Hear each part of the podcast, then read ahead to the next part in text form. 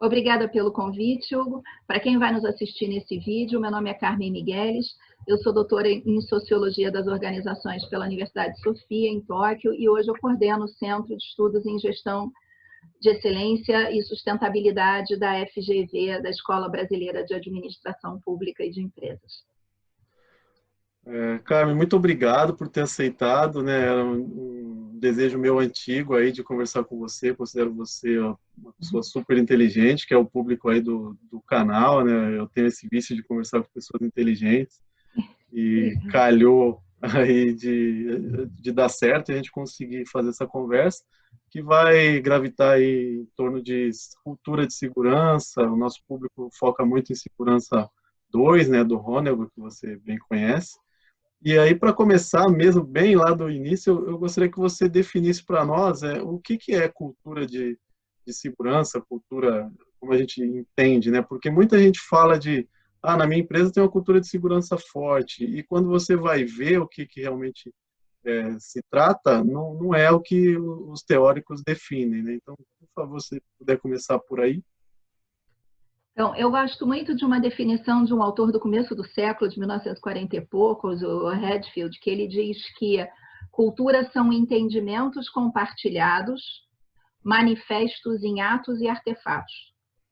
Então, eu acho que essa definição ela é muito interessante, principalmente para pensar a cultura de segurança e para pensar a aplicabilidade do Ronagel para o nosso contexto aqui.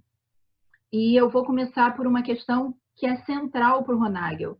O Ronagel fala muito da importância da autonomia do executante. O que, que é autonomia? Essa é uma pergunta importante para a gente nesse live. Para eu ter uma cultura de segurança, eu tenho que ter autonomia do executante. Autonomia significa autodisciplina, a capacidade de dar a si mesmo a lei e a ordem. Eu tenho autonomia quando eu entendo a importância de um valor, a forma como esse valor está expresso em processos, regras e normas. Eu concordo com aquilo e eu uh, executo. E quando eu não concordo, eu debato, aprimoro e participo desse movimento de aprimoramento, que seria, então, os vínculos de interdependência para que a gente garanta que o valor está expresso no fato. Está expresso nos processos, nos procedimentos, na forma de fazer e na disciplina e no compromisso pessoal com aquilo. Quando a gente pensa em autonomia, o que é o oposto da autonomia? A anomia, quando eu não sei, não quero saber qual é a lei, qual é a norma, qual é a regra, eu faço aquilo que me mandaram e eu não estou nem ligando né? que é uma forma de alienação. Uh, eu estou ali fazendo o meu trabalho, mas na cabeça estou compondo um samba, eu só quero mesmo que o dia acabe para eu poder ir embora. E a heteronomia, quando a lei é do outro. Eu faço porque meu chefe mandou, mas eu não tenho compromisso com, com, com, com, com, desculpa, com o compromisso que está por trás daquilo. A cultura brasileira é uma cultura de anomia ou heteronomia, nós oscilamos muito nesses dois sentidos. E isso se reflete, por exemplo, em alguns comportamentos. Uma vez eu estava entrevistando um operário numa empresa, um operador, na verdade, né? Não era um operário no sentido de um, uma pessoa que a gente imagina quando fala isso no Brasil por causa da desigualdade, uma pessoa de baixa qualificação, não era era aquilo que os autores de sociologia chamam de aristocracia operária, quer dizer, era um operador altamente qualificado. Eu estava entrevistando ele depois de um grande acidente e a gente estava caminhando numa instalação de óleo e gás e ele dizendo para mim, isso é hipocrisia da empresa. A empresa está pouco se lixando para a segurança como um valor. Olha isso aqui, esse cano aqui está todo enferrujado, aqui dentro passa é, petróleo a altas temperaturas e a empresa não vem aqui, não faz nada.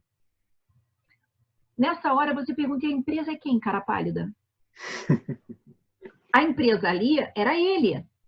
Ele deveria apontar que tinha aquele problema, ele deveria pegar o processo de apontamento desse tipo de problema, fazer o follow-up para ver se alguém foi lá e resolveu, mas ele delegava para o nada.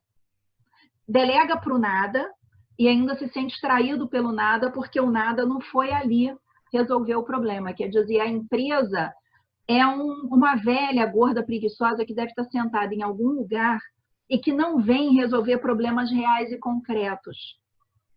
Quando a gente escuta essas falas, Hugo, e você vê muito isso no Brasil, para não parecer que isso é uma coisa é, de operador ou de quem está embaixo na hierarquia, eu vou contar aqui um exemplo que aconteceu comigo na Alemanha, para que eu errei muito nisso e, e, passei uma vergonha, nunca esqueci, conto muito isso para a gente ver como é difícil a prática do valor no dia a dia. E aí a gente pode começar a falar da cultura nacional, nos desviando disso e do nosso grau de liberdade em relação a esses fatores de cultura nacional. Eu estava dando aula lá na Otto von Guericke, uh, eu era professora visitante e isso foi 2003, 2004, uh, nessa virada do ano, e era um dos invernos mais frios que a Alemanha estava vivendo nos últimos 50 anos. E a gente está meio para o norte da Alemanha, ali perto da fronteira da Polônia, uh, e eu tinha uma aula à noite. E o campus era enorme, eu tinha que a, a, atravessar o campus a pé, atravessar uma ruazinha para ir para um apartamento dos professores do outro lado da rua. Naquela semana, uma família tinha morrido de é, congelada dentro de um carro. Eles saíram de casa, naquela época os celulares não eram tão bons, eles não tinham celular com eles. A nevasca começou a cair muito forte, eles não conseguiam avisar que tinham ficado presos na neve. Uh, o combustível do carro acabou e quando eles foram achados, eles tinham congelado. Estava dando coisas assim de menos 25, menos 30 graus diariamente. Então é um frio muito doloroso mesmo, e isso de maneira permanente. Estava uma campanha na televisão para as pessoas não saírem de casa, não saírem de carro. Uh, as, crianças, as aulas tinham sido suspensas, aeroporto fechado, e a neve estava alta, assim, quase na altura da cintura em alguns lugares. Eu vim atravessando a universidade e encontrei um colega pelo meio do caminho, uh, e a gente foi conversando na direção dessa residência onde moravam os professores.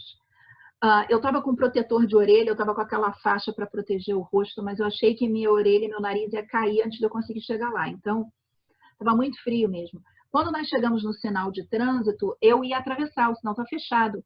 Mas a rua estava parada, cheia de neve. E eu ia atravessar, ele botou a mão na minha frente e falou: Peraí, o sinal está fechado. Eu falei: Não, peraí, não vem carro nem de um lado nem do outro. E aí a gente começou a discutir aquilo, o sinal finalmente abriu, ele falou: Vamos tomar um café ali. Aí a gente atravessou a rua e foi para um café. E ele falou: Ô, Camille, por que você acha que eu parei num sinal fechado? Porque você é alemão. Alemães cumprem regras mesmo quando elas não são necessárias. E aí ele falou: Essa indisciplina latina me, me irrita muito. Ele falou, Carmen, eu sou pai. As crianças estão todas em casa. Nós estamos aqui num dos cruzamentos mais movimentados da cidade. As crianças podem estar vendo a neve caindo pela janela. Muita casa na Alemanha, na verdade, tem tipo um banquinho embaixo da janela para as pessoas assistirem a neve caindo. E ele falou: se as crianças virem que dois professores atravessaram no sinal vermelho, eles vão ver que essa regra é relativa. Eles vão ver que não precisa cumprir eles podem não ter o mesmo discernimento que a gente. É, hoje podia, porque a rua estava cheia de neve. Se essas crianças atravessarem a rua e morrer atropeladas, de quem vai ser a culpa? Nossa, porque nós demos o mau exemplo. Nós dissemos que podia. Eu falei, ah, essa doeu. E aí ele falou: eu paro no sinal porque uma cidade segura é valor para mim porque meu filho de sete anos vai sozinho para a escola e meu pai, que está com 70 e poucos, dirige pela cidade. Se não tem previsibilidade, meu pai pode cometer um acidente que já não tem reflexos tão bons e meu filho não vai poder confiar para atravessar a rua. A regra não está ali para ser discutida, ela incorpora um valor que faz com que a vida em sociedade seja melhor. Me deu uma baita lição de moral. É, Mas quantas eu... vezes nós brasileiros pensamos na regra e na norma nessa, dessa maneira. Sim, muitas vezes. Né? Até na planta que eu tra... uma das plantas que eu trabalho tem essa regra de você parar no, no pare, mesmo que não venha ninguém, para você criar o hábito, né? A gente até é, vai falar muito do, do Hofstede, fala de, de, rituais na criação de valores, né? Então, e, e, até vou contar uma história, não vou falar que foi comigo para não passar tanta vergonha, mas na Noruega, em Oslo, É, a cidade estava fazendo mil anos. E aí é, esse brasileiro estava no hotel lá e andando de bicicleta, porque era tudo de bicicleta. E aí, quando chegou na frente do hotel, tinha um bicicletário lá e não tinha nenhuma trava, cadeado, nada, né? E aí esse brasileirinho colocou a bicicleta lá e subiu pro hotel, continuou a ler e tal. E à noite, uma hora da manhã, olhava pela janela para ver se a bicicleta estava lá pegava no sono, duas horas da manhã, olhava a bicicleta lá ainda. Na terceira vez, umas três e meia da manhã, a recepcionista chamou. Oi, tá tudo bem aí? Tá, não, tô percebendo que o senhor não consegue dormir, tá com algum problema no quarto, tal, tal, tal. Ó, vou falar a verdade para a senhora, eu tô preocupado que a bicicleta tá aí na frente, a bicicleta não é minha e tô com medo de roubarem, não sei o quê. E a recepcionista falou assim, ó, esse problema, não sei de onde você vem, ah, do Brasil. O Brasil tem 500 anos, né? A gente está fazendo mil. Esse problema a gente resolveu 500 anos atrás. Pode dormir sossegado. Ninguém vai levar a bicicleta. É, mas é bem isso que você falou. É, os países têm, têm níveis né, de cultura, que não quer dizer que seja certo ou errado, mas cada um tem a sua. E eu vou te perguntar já aqui, emendando, né? Você falou muito sobre participação do, dos funcionários aí na responsabilidade, autonomia, isso é uma das coisas que a nova visão de segurança apregoa muito, que é a questão de quem tem muito, muita influência sofre pouco impacto nas decisões. Ao, ao, passo que o inverso também é verdadeiro. Quem tem influência nenhuma, no caso o operador, de fim de linha, tem zero influência ou influência muito pequena. Né? É, por que, que isso acontece é, no Brasil em maior escala, potencializado, assim, tem a ver com essa questão do, do distanciamento de poder? Sim, tem a ver, tem a ver com essa questão do, distanciamento de poder. Né? Nós somos uma cultura muito hierárquica, tem muita distância entre Estado e sociedade, tem muita distância entre o topo e a base da organização. Tem a ver também com a nossa fortíssima aversão à incerteza, você sabe disso, você lê bem o Hofstede, mas é, que né, Hofstede é um autor que trabalha bem isso e a gente vê que nos estudos de segurança essas coisas conversam. Agora, a alta distância de poder, ela está diretamente relacionada ao nosso baixo individualismo, que é essa, que é produto dessa é, pouca autonomia. Então, sociedades que têm uma alta distância de poder, elas acabam tendo baixa confiança. E quando eu tenho baixa confiança, eu tendo a querer trabalhar tudo por monitoramento e controle. Então, ao longo de 500 anos de monitoramento e controle, nós não paramos para dar voz para quem está no lugar e que tem inteligência e discernimento suficiente para saber como aprimorar a tarefa. Esse é um desafio que a gente encontra hoje, não só para segurança, mas para inovação, para qualidade. A gente teve problema com qualidade total também por isso. Né? A gente implantou qualidade total, mas na hora do Kaizen, o que, que a gente fez? Transformou os processos de qualidade em regra e norma, botou monitoramento, controle acabou com o Kaizen. Então, a gente volta para o marco zero porque a organização não aprende. A gente não consegue juntos aprender a resolver problemas complexos e sistêmicos. E aí a gente fica patinando sempre com um monte de problema difícil que a gente não consegue resolver porque ele dependeria desse esforço compartilhado. Então, países que têm baixa distância de poder também têm baixa percepção de desigualdade. Então, a, medida de distância de poder, ela não mede só a nossa aceitação da autoridade, do autoritarismo, ela mede também a nossa percepção de desigualdade.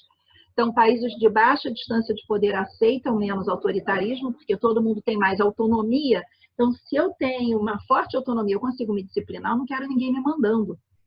Eu quero participar nas decisões. E as pessoas naturalmente se veem como iguais. Então, quando você vai para países nórdicos, né, que a gente estava conversando sobre isso antes de começar esse vídeo, tem pessoas que dizem, não, eu tenho talento para trabalhar desde cedo, eu não tenho talento acadêmico. Então, eu posso ir para um curso de tecnólogo, um curso técnico, e o meu irmão vai para uma universidade. Isso não faz com que ele seja superior ou não, porque esse tipo de, o saber fazer é muito importante nessas sociedades. No Japão tem essa questão também.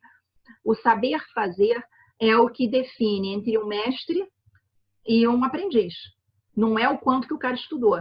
Então, essas sociedades elas têm uma visão mais igualitária entre quem vai lá e faz e quem vai lá e pensa. Nós temos uma tradição greco-romana, quem pensa é melhor do que quem faz.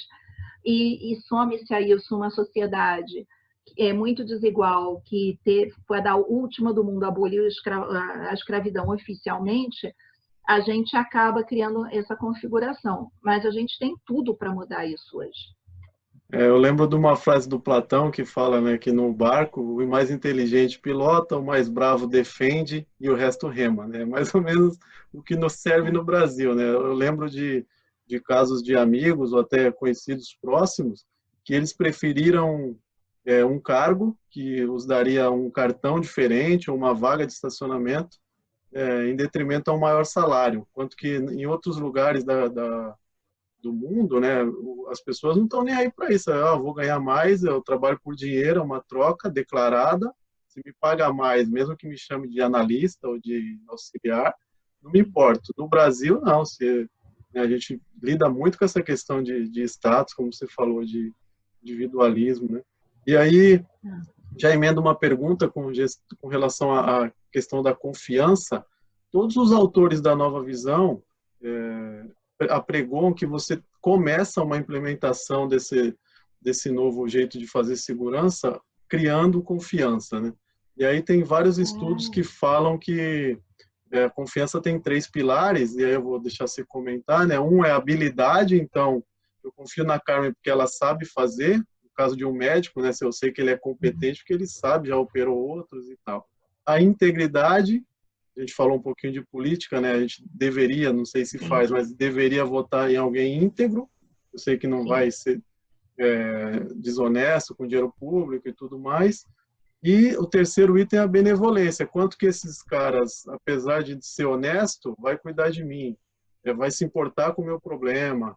Né? Então não adianta. E os três só funcionam junto, né? Porque se alguém que sabe, mas é desonesto, não serve. Se alguém que sabe e é honesto, mas não se importa comigo, também não serve. Então, é, você concorda com esses, com esses pilares assim de criação de confiança? Acha que é por aí que a gente deve começar realmente? Então, Hugo, é, concordo, mas não concordo. Concordo discordando. Concordo discordando. É, esses pilares eles são importantes para a confiança, mas quando eu digo que eu confio em alguém, eu estou dizendo eu confio em alguém para alguma coisa. Isso. Então, eu confio num policial do BOP, num sniper, para acertar um tiro. Eu confio num cirurgião para fazer uma cirurgia. Eu confio num operador para fazer um procedimento adequado, de acordo com a boa técnica e com segurança. E aí entra uma questão importante. Todos os estudos de confiança dizem não adianta ter esses três atributos. Se, na verdade, vocês estão em uma sociedade muito heterogênea e muito desigual. Porque o que, que acontece? Se a gente está numa sociedade muito heterogênea e muito desigual, nós não conseguimos trabalhar as pré-condições para a construção da confiança. E eu estou escrevendo um livro agora e que esse, esse assunto está sendo abordado na introdução. O Zach Kinak é, estuda, estu, eles estudam é, a relação entre confiança e riqueza econômica, e eles mostram que sociedades que confiam mais são mais ricas, porque você tem mais predisposição para cooperar, para colaborar, as pessoas pensam mais parecido, então fica fácil. Aqui no Brasil, a gente tem a dificuldade da heterogeneidade, nós somos uma das, das sociedades mais heterogêneas do mundo. Se nós olhamos o nosso censo de 1888, 1880, quando começa a imigração, a 1950, a nossa população quintuplicou. E isso foram imigrantes de diferentes países que vieram para cá e nunca houve um esforço de integração. As pessoas vieram muitas vezes vulnerável, fugindo de guerra, como meu pai, fugindo da Guerra Civil Espanhola, fugindo da Segunda Guerra Mundial, as pessoas chegavam aqui ia cada um por si cuidar do seu cantinho. Por que, que a heterogeneidade afeta a confiança? Tem um exemplo que eu dou e está no meu livro e todo mundo diz, poxa, mas você não arranja outro, mas é que esse é o mais fácil de entender. Imagina que tem aqui uma vaquinha pastando. Agora imagina que tem uma mãe brasileira vendo essa vaca e aqui uma mãe indiana vendo essa vaca. As duas apontam para os filhos e diz: Filho, olha a vaca. As duas crianças estão vendo um animal de quatro patas que muge pasto.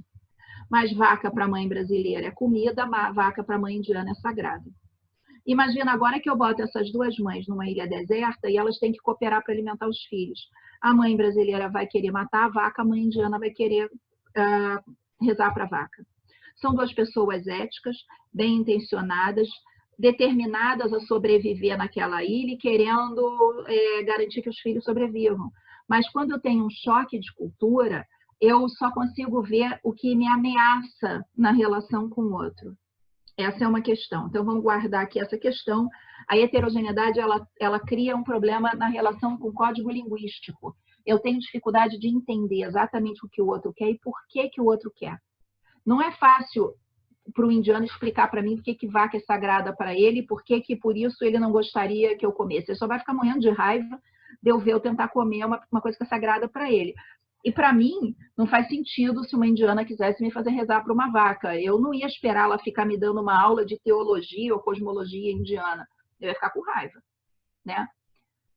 A desigualdade tem esse mesmo efeito, né? Eu estava assistindo uma vez uma palestra, um engenheiro mostrando a famosa pirâmide de Bird e mostrando como estatisticamente a gente pode é, zerar os acidentes, né? Se a gente evitar os atos inseguros, como é que a gente reduz os quase acidentes, depois como é que a gente consegue evitando os quase acidentes, os acidentes pequenos, e né, todo mundo conhece essa pirâmide. Ele estava dando essa palestra, botou a pirâmide ali toda bonitinha, bem colorida, parecia muito didático. Quando ele terminou, a gente estava no auditório, no segundo andar. Ele diz: seguindo o que a gente acabou de discutir, eu gostaria de pedir a todos que descessem segurando no corrimão. Um operário, e aí nós estamos falando de operário mesmo de baixa escolaridade da construção civil, vira para o outro aqui atrás e fala assim: não acredito, que boiola, viadinho, filha da mãe, ainda manda na gente. Eu ouvi aquilo e falei: mas peraí, o que, que a pirâmide de Bird tem a ver com isso? Como eu pesquiso essas coisas, o código cultural, o código linguístico, eu colei no cara e falei: você acha? Aí ele falou: não, não, não é isso que eu estou dizendo. Eu estou dizendo o seguinte: olha só, vem aqui o bonito, todo arrumadinho, parece que a vovó arrumou para ir para a missa. Se duvidar, a princesa está até é, usando perfume. Meu trabalho é bruto. Me tiraram do trabalho para vir aqui falar que eu tenho que segurar no corrimão. Quando a gente foi ver, esse operário não tinha a menor noção do que é estatística. Aquela pirâmide não tinha feito nenhuma lógica para ele, porque você precisa de um grau de escolaridade maior para entender aquele exemplo. E ele mora numa favela aqui no Rio, ele tinha que ligar para casa para saber se estava tendo tiro ou não. Uh, ele cresceu soltando pipa na laje. Uh, dentro desse contexto, a ideia do, de segurar no corrimão fica, é muito sem sentido. Então, o que, que a gente percebe? Que para que a gente possa, de fato, confiar, nós temos que conseguir gerar entendimento ao nível da tarefa real. O que, que é gerar entendimento ao nível da tarefa real sem ter esse tipo de problema? Por exemplo, o que seria uma liderança, que não precisa ser na hierarquia, pode ser uma liderança horizontal, nesse caso das mães na ilha? Alguém que dissesse, não, não, peraí, gente, não vamos brigar por causa disso. A, a vaca pode ser boa para transportar as crianças, pode nos ajudar a abrir caminho e picada aqui. Se a gente matar a vaca, amanhã vai estar cheio de insetos e o ambiente vai piorar. Vamos aproveitar que a gente está descansado, não está com fome nem nada, e vamos ver se a gente consegue encontrar alimento de forma sustentável. Então, o líder é aquele que gera cooperação onde há um aparente conflito insolúvel. Do mesmo modo, no caso da, da desigualdade. Nós começamos, da próxima vez, a gente foi fazer um teste de como é que se dialoga direito para criar esse entendimento. E nós começamos dizendo assim: quem aqui já perdeu um amigo? Todo mundo levantou a mão. Quem já morou em favela carioca, quem já morou no subúrbio carioca, já perdeu um amigo, ou para violência, ou para um acidente, ou porque o cara era motoboy, ou porque o cara foi virou aviãozinho sendo seduzido pelo tráfico. E a gente começou a dizer o seguinte: nós acreditamos muito que é importante não morrer ninguém. Nós acreditamos muito que a vida é valor e a gente acredita que quem vem trabalhar tem que voltar para casa vivo. Então, a gente queria mostrar para vocês tudo que a gente pensou para evitar isso. Mas a gente precisa ouvir a opinião de vocês e ver como juntos a gente constrói essa trajetória. Mais do que pensar nos três pilares da segurança, é importante entender para que, que segurança serve. É, conf, desculpa, confiança, não, os três pilares da confiança, é importante entender para que confiança serve. Confiança me permite me colocar voluntariamente vulnerável numa relação. E aí, se eu consigo me colocar voluntariamente vulnerável, eu abro espaço para interdependência, eu abro espaço para o outro.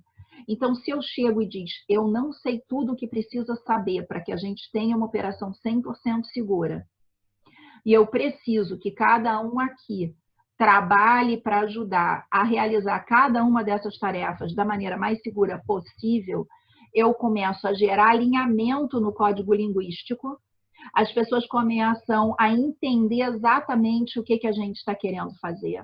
E se a gente testa junto os padrões, os procedimentos, as pessoas conseguem de fato ver o que, que funciona, o que, que não funciona. E aí, com o tempo, a gente vai conseguindo fazer o ajuste entre a tarefa imaginada, que o Ronagel fala, ou a tarefa prescrita, e a tarefa real. Se a gente não abre espaço para que o executante use os seus saberes o seu discernimento para ajudar a aprimorar a partir do nível da tarefa real, ele não vai conseguir colocar a segurança em prática. E a gente vai ter esse conflito de comunicação que faz com que a gente atribua as piores é, intenções ao outro. A gente acha que o outro está tentando obrigar a gente a fazer uma coisa que não está na nossa tarefa.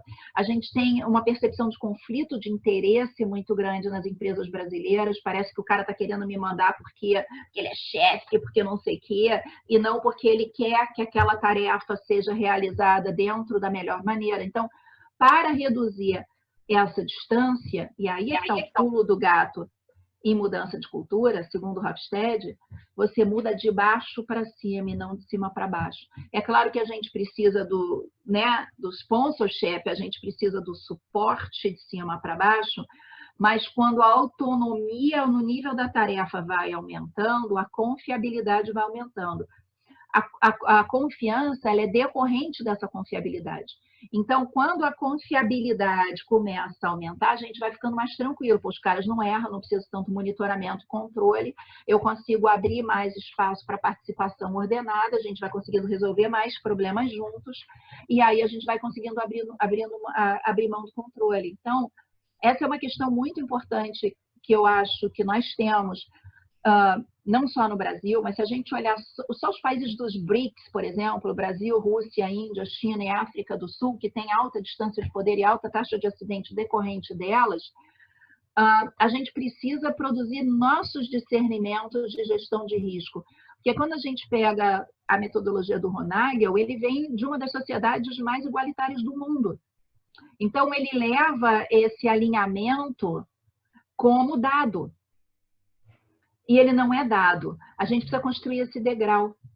E, e, as nossas pesquisas têm sido todas feitas sobre como construir esse degrau. E o que a gente descobriu no Brasil é o Batalhão de Operações Especiais da Polícia Militar aqui do Rio, BOP. O BOP tem mais confiança interna do que a SWAT e os Marines, e nós conseguimos medir isso. Está num livro nosso chamado A Ponta da Lança. A gente comparou BOP, CORE da Polícia Civil, COT da Polícia Federal, com, os SWAT, com a SWAT e os Marines num estudo sobre confiança em, em, contextos críticos, em contextos extremos. Eu vou pedir, eu vou pedir uma, uma parte sobre o BOP, que eu acho que é, é bem interessante falar, mas antes eu só não pode perder o gancho aqui da... Você citou o Zach Kinak, né, que são duas pessoas, eu já indiquei para os amigos e ele ficou procurando o Zach Kinak como se fosse uma pessoa só, e aí não achava. É... Ele está num livro. E aí é, depois a gente é. deixa aqui o link aqui, só para não, não, perder aqui é. o, esse artigo. Ele é, é um muito... capítulo no livro do Oliver Williamson. Uh, o Oliver Williamson é um pesquisador, é, ganhador de prêmio Nobel de Economia em 2009, tentando entender esses aspectos. É, o Oliver Williamson é um, é um, é um institucionalista, esses aspectos intangíveis desse impacto. Eu te passo a referência completa.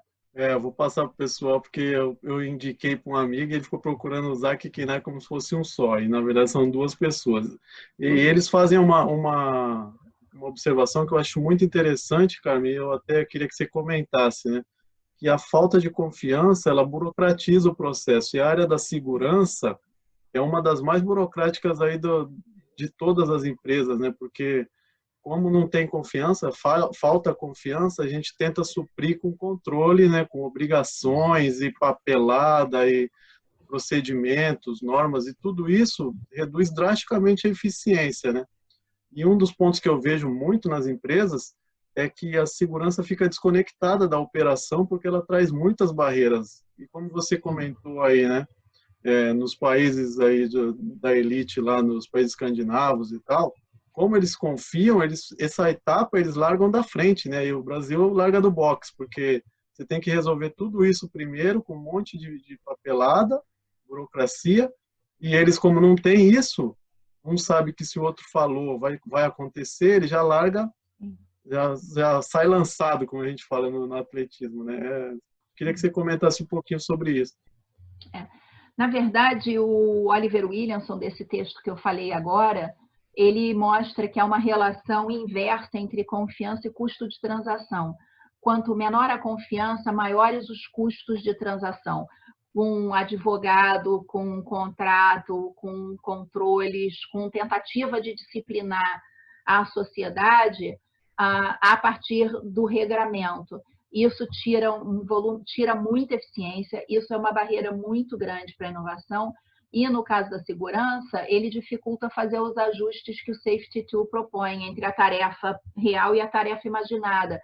Porque para a pessoa que está ali realizando a tarefa real conseguir mudar o procedimento, é, um, é uma novela. Né? O indivíduo que desenha o procedimento está bem longe da operação, não parou para ir lá ver como funciona, se foi, foi numa instalação industrial em que dá para fazer daquele jeito, na outra talvez não dê, porque o equipamento não está instalado da mesma forma, né? tem diferentes barreiras de acesso, uh, gera um conjunto enorme de impossibilidades. Então, quando nós trabalhamos com foco no controle, a gente amarra as pessoas para que elas façam aquilo que foi previsto. E a gente perde todas as oportunidades é, relativas ao que está posto na situação onde o indivíduo está trabalhando.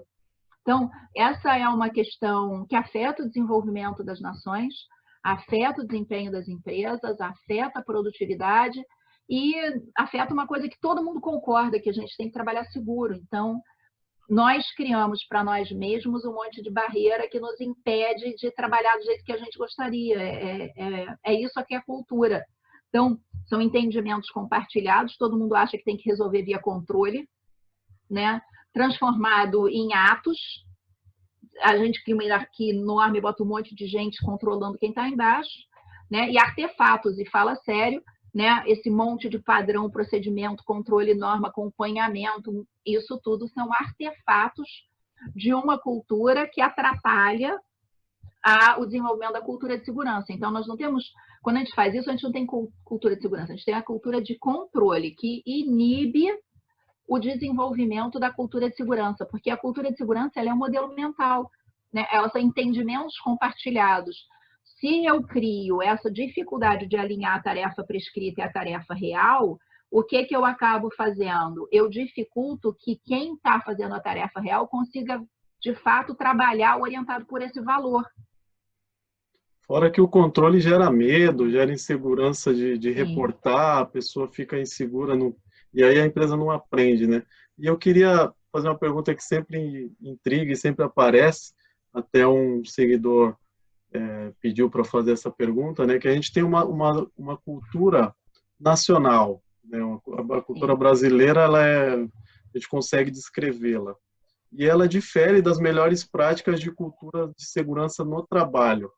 E aí você falou do BOP e eu, eu vou juntar as duas coisas, né? Como que o BOP conseguiu que as pessoas que vivem numa cultura macro, cultura brasileira, é, implementar e, e, ter ótimos resultados numa cultura menor ali, local, como se fosse uma aldeia dentro de, de, de um país. Porque a cultura que, que existe no BOP de segurança é diferente da cultura geral, né? Por exemplo, a gente vê na construção civil o cara que usa EPI, trabalha com procedimentos e tal numa indústria grande, e quando ele vai fazer um serviço em casa, ele sobe no telhado sem nada, porque a cultura domina ele, abraça. Como que o Bob conseguiu fazer essa transição de um modo que seja, é, que tem sido, pelo menos, aí é, padrão para várias, até você falou, com índices melhores do que é, outras polícias com muito mais recurso. É. É, isso a gente descreve isso no livro. Ah, tem uma coisa importante da gente ver: a cultura nacional ela não determina comportamentos. Né? Ela é uma média de, de mentalidades, assim, de como é que a gente olha para o mundo e como é que a gente trabalha com eles. A melhor maneira de evitar que a cultura nacional uh, determine os nossos comportamentos é, em primeiro lugar, enxergar o efeito negativo que ela está fazendo de baixa disciplina uh, e criar uma forma alternativa, compartilhada de pensar. E quando nós entrevistamos o fundador do BOP, que foi o Coronel Almêndola, eu, a gente perguntou para ele qual foi o primeiro passo para ele criar uma unidade daquela. Ele disse: Bom, a primeira coisa que eu fiz foi estudar eu quis montar um símbolo que fosse o símbolo da unidade, porque você não pode ter homens fortemente armados, com baixa consciência da causa, baixa consciência dos riscos e disciplina operacional. Então, essa era a primeira coisa. Eu preciso criar uma visão unitária de quem nós somos, de onde viemos, o que, que nos traz aqui, como é que a gente precisa operar. Isso está condensado no símbolo da unidade, uh, né? E tem ele Coronel Amêndola explica cada um dos, dos, itens daquele símbolo, mas tem um que é muito central, que é aquela faca na caveira. Faca na caveira significa vitória sobre a morte. Vitória sobre a morte significa que a gente não morre, não mata. Né? E no bandido atira-se em último caso. Então, uma vez um comandante do BOP me disse, quando eu escuto que teve bala perdida, eu tenho certeza que não é do BOP, porque o BOP não atira a esmo, a gente só atira no alvo e só atira para acertar. Então, essa é uma questão interessante. O Coronel Almêndola também estava olhando essas novas configurações do, da violência contemporânea, né, que é estudado por aquele é, os americanos criaram os, os, militares americanos quando perderam a guerra do Vietnã criaram aquele conceito do, do mundo VUCA, né, que agora a gente usa em gestão, que a violência mudou de forma, então ela era volátil, incerto, o mundo está mais complexo, ambíguo. Os americanos tinham perdido a guerra do Vietnã, um exército mais bem montado do mundo, mais bem treinado, com mais recurso, perdeu a guerra para um bando de camponeses ali se defendendo. E aí eles se deram conta de que essa nova forma da violência esparsa, ela não pode ser vencida por hierarquias. E o coronel Amêndola disse isso, a gente tem que primeiro entender muito bem o risco. E, e para ter esse tipo de, de, for, de tropa, que tem por objetivo desterritorializar o crime, né? O crime detém fatias do território da cidade, então o que ele diz é o BOP não está aqui para investigar, a missão tem que estar clara, a missão é desterritorializar, então o BOP tem que desterritorializar o crime. Ah, eu preciso lançar os operacionais num terreno extremamente hostil, pode vir bala de tudo que é lado. Então, o que, que ele fez? Ele sentava com os policiais para discutir qual era a melhor maneira ele estudou, bolou um plano inicial e depois eles pensavam qual é a melhor maneira de fazer isso. A cada ida a campo, eles voltavam para fazer um debriefing para entender o que, que deu certo, o que, que deu errado, o que, que podia ser melhor, e iam revendo e aprimorando aqueles processos diariamente. Então, essa questão de ajustar a tarefa prescrita à tarefa real era é, contínuo, é um modo de aprendizagem contínua. Uma das coisas que um coronel uma vez falou, ele falou: se na hora que a gente comunica a missão, um policial tem algo a dizer, ele conhece aquele território, ele tem alguma informação importante, ele é imediatamente ouvido, porque a gente não pode perder nenhuma informação sobre aquele território. Então, essas são algumas questões que acabaram fazendo com que a baixa distância de poder aparecesse ali. Uma outra coisa que o Coronel Amêndola diz é, numa operação como essa, não dá tempo de ligar para o comando. Você tem que decidir ali. E quando vai uma unidade para a operação, o líder daquela unidade pode ser alvejado em combate. O número dois tem que estar pronto para assumir a liderança, mas o número dois também pode ser ferido. O número três tem que estar uh, preparado para assumir a liderança.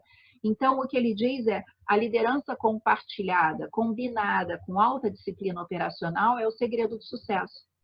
E a disciplina operacional é dada pelo volume de treinamento, pelo, pela participação nesse aprimoramento contínuo e pelo número enorme de horas de treinamento que eles acabam tendo que fazer para ser assertivo em campo. Então, o que a gente descobriu no BOP é que esses fatores de heterogeneidade e de desigualdade que eu falei antes, causando uma entropia na comunicação, porque o código linguístico fica é, destruído quando eu tenho isso, a comunicação de fato não flui, esses elementos foram completamente eliminados no BOP. Eles entendiam muito bem o que, que era para fazer, por que, que era para fazer, por que, que o colega fez de um jeito e não fez do outro, por causa dessa questão da liderança compartilhada na mitigação de risco. E o coronel Amêndola dizia: ninguém entra numa favela para levar tiro. Então, as pessoas têm que praticar e, e, e, eles só entram se eles confiarem nos membros da equipe. E ali, a confiança no caráter e a confiança na, na, na competência é muito fundamental. O cara precisa não está vendido por tráfico, senão ele vai deixar um bandido me, afetar, me, atirar pelas costas, né? Quem está cuidando da minha retaguarda tem que ter caráter e tem que ter competência para acertar o tiro, porque senão também não ajuda. Então, um grande volume de treinamentos e esse o, indivíduo ele vai de operações de menos risco para mais risco, então ele vai se provando em combate. Fica claro que ele vai lá e resgata um colega e não deixa para ser torturado pelo crime fica claro que ele age de acordo com o pacto de lealdade. E foi esse o procedimento que eles criaram para ter um volume muito grande uh, de entendimentos internos. Então, a confiabilidade é muito alta, a previsibilidade também, porque o planejamento uh, é, é, revisto cada vez para ver se está dando certo, e é, o nível de confiança interno dentro da unidade é muito alto não é, não é perfeito, né? Claro, nenhum lugar é, volta e meia é, você tem que rever isso, tem que aprimorar, tem que uh, pegar um cara ali que está desviando da reta. Agora, tem uma coisa muito interessante que o Coronel Pinheiro Neto me disse uma vez.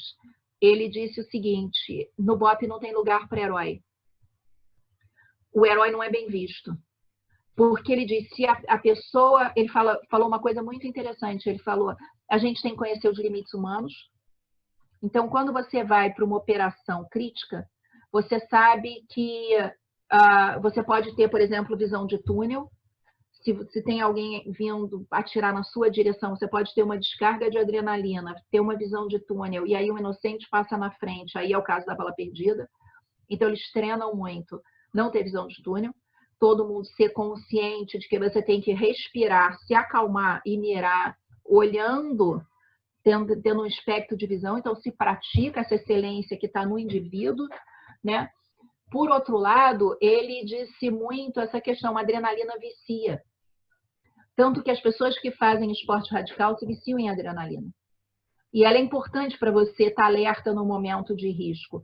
Mas a gente treina muito para ter agressividade controlada, então, às vezes que eu tive no quartel do BOP, as pessoas falam baixo, as pessoas são gentis, as pessoas são educadas, você não escuta o que seria normal, imagino, num ambiente masculino, palavrão, bobagem, você não vê isso, as pessoas, é, esse autocontrole, ele é muito bem praticado ali, uh, e essa questão uh, desse controle da agressividade. Então, muitas vezes eles dizem agressividade é para os fracos.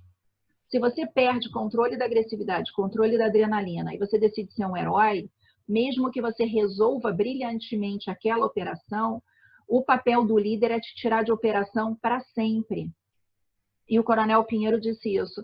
Se você não tira o herói de operação, ele vai aumentar o risco para os operacionais, porque ele vai estar atuando de uma maneira diferente do que foi planejado. Então, as pessoas, os operacionais vão ter, tentar defender a vida deles e, e dele, e isso vai aumentar o risco para a operação. E ele pode aumentar o risco também para os civis se ele aumenta, a, se ele reduz a disciplina operacional. Então, a, o Coronel Pinheiro diz muito isso é, liderança num contexto extremado é zelar pela norma de segurança. num contexto de alto risco, o líder não pode ter dúvida de punir o herói. E aí ele dizia isso, a gente falava isso todos os dias, nós não somos heróis, nós somos profissionais muito bem treinados, capazes de entregar nossa missão com vitória sobre a morte. Então, essa questão da vitória sobre a morte, que é um lema de segurança, é muito central para a unidade, e é tão central para a identidade deles que tem, tem policiais que tatuam a caveira, embora isso seja um risco pessoal. O próprio comando diz, não, não, né, não se identifica tão facilmente mas aquela orgulho de pertencer é muito grande. É, acho que aí esse exemplo é, é notável porque ele traz tudo do que a gente tem falado aqui no, no canal. Ele traz a distância de poder reduzida, apesar da hierarquia, as pessoas confundem, acham que uma empresa hierarquizada não, não, tem como reduzir poder, e aí esse exemplo deixa claro que sim, né? Fala também da, da questão da integridade, como você falou, da habilidade, da benevolência, que um tem que cuidar do outro e tudo mais, e quebra o rito né, de, do brasileiro ser desconfiado, de propensão a confiar baixa, que é uma, uma característica da cultura geral, mas que nos casos de sucesso não, não tem vez, né? Eles precisam confiar um no outro e, e para que tudo dê, acabe dando certo. Cara, mas a gente está chegando no fim aqui. Eu queria agradecer você. Eu falei que o tempo ia voar, né? Obrigada. né? Tenho certeza que quem assistiu vai aprendeu bastante. Eu queria que você falasse onde as pessoas podem te encontrar, quiser falar do livro, ou se faltou alguma pergunta que eu não fiz, porque eu também sou júnior nesse negócio de conversar. e fica à vontade. Sim. Eu estou à disposição para conversas sempre. Uh, a gente aprende junto, então eu estou sempre na FGV, no Centro de Estudos em Sustentabilidade e Gestão de Excelência, que é o SEG. Eu também sou facinha de achar, né? Você viu, eu estou em tudo que é rede social. Então, a gente está sempre divulgando essas ideias porque elas são importantes. Assim, nada é mais importante, eu acho, do que zelar pela vida e pela sustentabilidade ambiental e dos negócios, porque é isso que traz riqueza e prosperidade para uma nação. A gente precisa estar rico, trabalhar direito, ganhar nosso dinheiro. Então, eu estou sempre disposta a colaborar com isso. Uh, e os, os, uh, os, livros, eu vou te passar essas referências, mas também está muito nas redes sociais. Uh, se jogar na Amazon, está lá, mas tem artigos acadêmicos recentes que estão no SSRN. O SSRN é uma plataforma de compartilhamento de pesquisas em andamento. Então, qualquer um que entre em www.ssrn é, barra N, porque é da Inglaterra, barra, entrar no site do SSRN e jogar Migueles ou Zanini, vai achar nossos últimos, é, o relatório das nossas últimas pesquisas. Mas eu posso te encaminhar isso também. Quando sai o livro novo? Olha, agora com essa questão da pandemia, essa é uma questão difícil de prever. O livro já foi enviado, voltou às revisões finais, estamos agora na fase final. Eu imagino que deve sair em breve, mas a gente não sabe quanto que breve é agora. Então, eu espero que saia logo, eu, eu aviso. E parabéns, Hugo, eu acho que essa sua iniciativa de trabalhar pela vida no Brasil é muito importante. Hoje nós somos um dos países do mundo com a maior taxa de acidente, de trabalho, de trânsito, e a gente tem que mudar essa realidade. E eu acho que é com pessoas como você, que sai da, da reclamação para ação, cria um canal. Meus parabéns. Obrigadão pela aula e pela disponibilidade. Um abraço. Igualmente. Tchau.